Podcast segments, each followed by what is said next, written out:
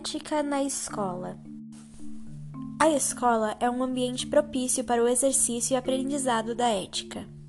Através dela, professores, alunos e funcionários podem obter resultados positivos no processo educacional, melhorando o ambiente de trabalho e aprendizado. Em suma, se todos agirem de forma ética na escola, todos sairão ganhando, pois os resultados serão positivos. Os professores.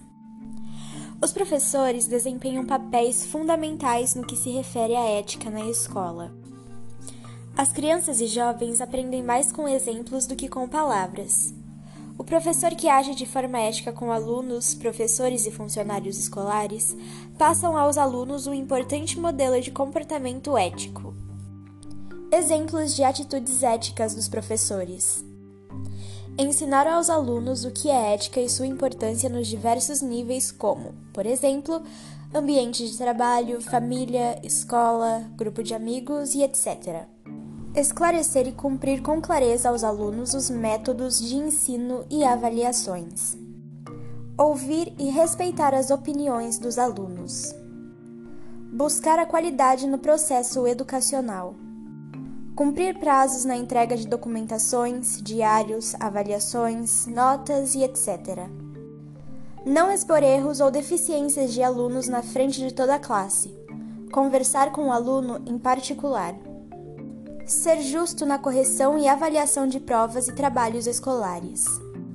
Respeitar e ser educado no relacionamento com outros professores, alunos, pais de alunos e profissionais da escola. Não fazer comentários em sala de aula sobre o comportamento ou método de ensino de outros professores.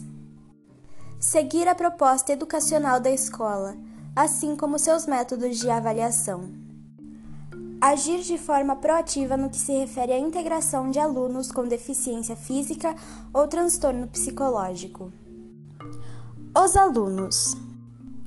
As crianças e jovens estão no processo de aprendizagem e, portanto, a ética deve lhes ser ensinada e cobrada. Sabemos que muito do comportamento ético do aluno tem como origem a família, principalmente os pais.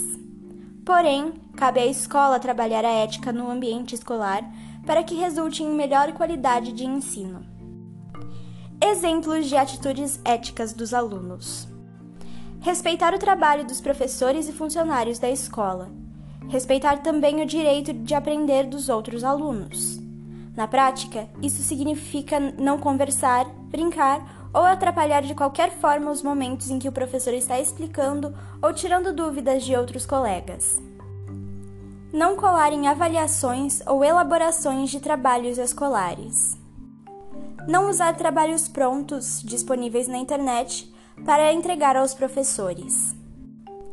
Não praticar bullying. Buscar ter um comportamento que crie um ambiente positivo e agradável na escola. Não pagar para outros alunos ou profissionais para que elaborem trabalhos, comportamento antiético mais comum no ensino superior.